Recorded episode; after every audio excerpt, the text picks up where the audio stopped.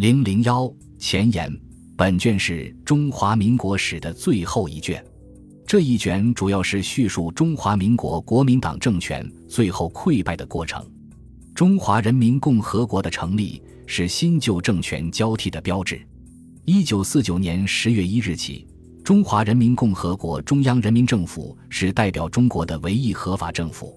本卷写作的历史时期。主要是从一九四七年七月到一九四九年九月，而以最后一章叙述中华人民共和国的成立以及蒋介石和国民党军队残部在大陆失败和最后撤离的经过，以求对这段历史有一个完整的了解。分歧问题经常是历史学工作者争论的重要问题。事实上，历史过程是纷繁复杂的，后人对历史进行理性的分析研究时。依据不同的研究对象，完全可以有不同的分析方法。所以，本卷章节的划分只求叙述历史过程的方便，而不纠缠于分析问题。国民党在抗日战争胜利之后，以出人意料的速度走向失败，有许多深刻的历史原因。政治家和历史学家对此做过许多探讨，但到目前为止，这种探讨都还不够系统。人们仍然十分关注这段历史。对许多历史问题的评价往往众说纷纭，难求一致。历史工作者的主要职责就是从历史实际出发，清理历史真相。因此，必须在收集大量正确反映客观事实的历史资料的基础上来叙述历史。本卷着重于叙述历史真相，对历史的分析也着重于使读者理解复杂的历史事实，而不做过多的历史评价。相信读者完全能够根据历史事实，独立地做出自己的判断。本卷所述历史资料浩如烟海，而许多核心资料又尚未公开，这使我们的研究工作面临着双重的困难。尽管本卷作者在近十年内一直用心搜求历史资料，但我们所能掌握的资料仍然有限。由此叙述这一段复杂的历史，不免还有疏漏，敬请读者指正。本卷所叙述的历史时期内，蒋介石和国民党在政治上，一方面要动员戡乱，实行战时体制，强化法西斯式的统治，以支持其反对共产党的战争；一方面又要实行宪政，举行国大代表选举，还政于民，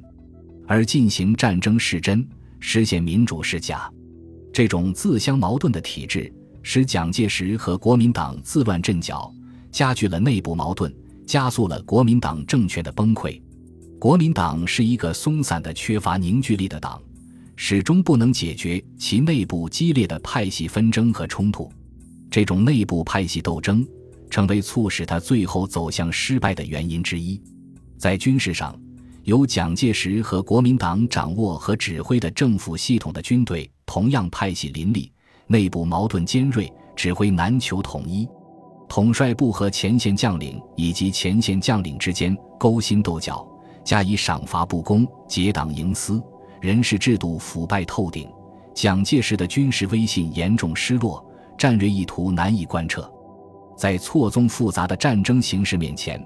国民党将领的战斗意志越来越趋于消极，已经没有能力去控制战局的逆转，最终以一连串的指挥错误，导致了全面的雪崩式的崩溃。在经济上，国民党政府财政崩溃，社会经济破产，通货恶性膨胀，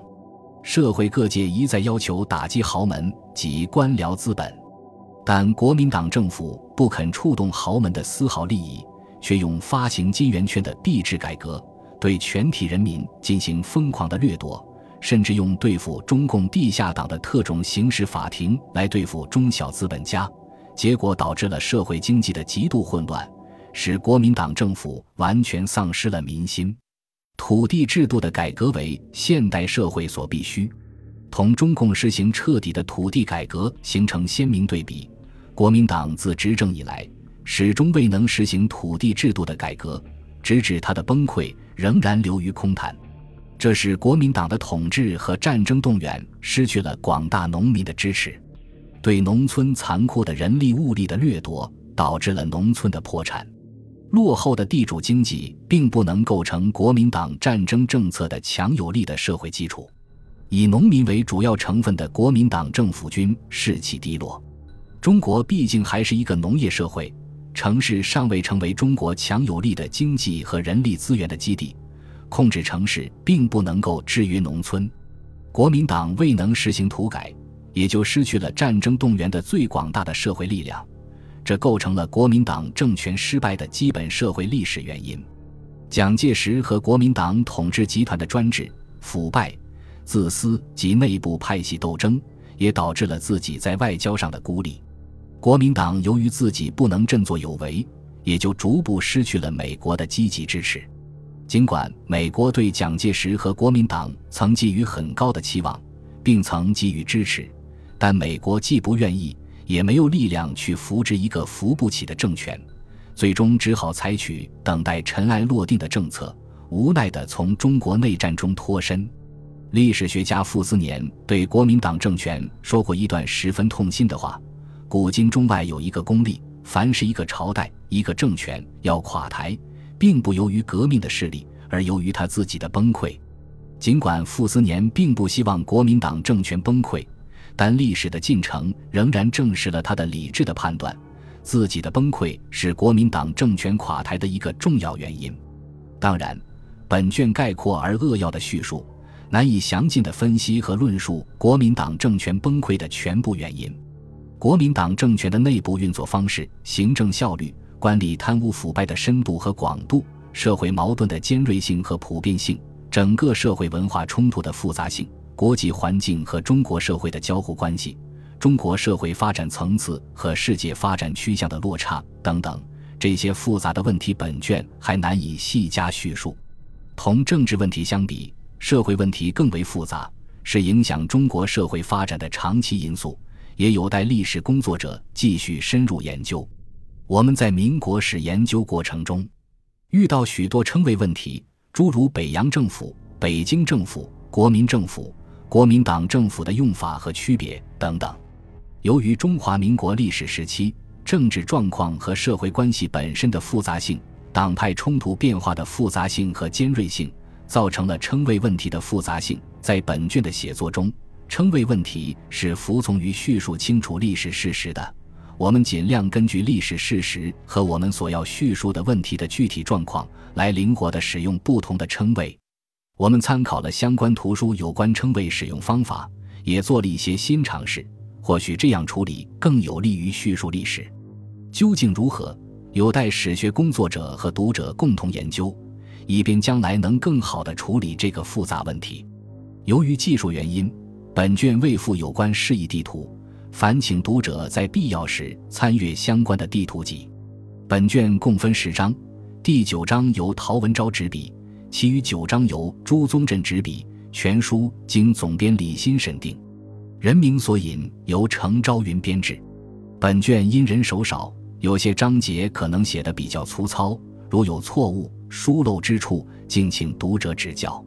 在本卷写作过程中，承中国第二历史档案馆、中央档案馆、上海档案馆、国家图书馆、上海图书馆、中国人民解放军军事科学院图书馆、中国人民革命军事博物馆、南京大学图书馆、辽沈战役纪念馆。淮海战役纪念馆等单位会予帮助，提供了宝贵的资料。我们在实地考察辽沈、淮海战役的时候，乘中国人民解放军驻锦州部队、安徽省地方志办公室、江苏省税务局及徐州、临沂、邳县税务局等单位会予提供帮助。我们在收集资料的过程中，得到了刘凤汉、万人远、陈兴堂、阮嘉欣、黄义兵、胡省武、王鹤鸣。田昭林、于新吞、程优、马长林、皮明勇、华孝生、莫永明、申小云、陈千平、戚厚杰、李玉珍、薛贤天、汪朝光等著名学者的帮助，并成郭汝瑰、杨伯涛、郑廷吉、文强等历史事件当事人的指教。周秉钦、萧申、邵维正、杜振发对本书提出了许多宝贵的意见，特此致谢。在本卷写作过程中，王新家帮助解决了许多电脑操作中的问题，还有许多学者朋友在我们工作过程中提供了各种各样的帮助，未能一一列明致谢，谨致歉意。在本书写作过程中，我们还得到了中国建设银行信托投资公司的赞助，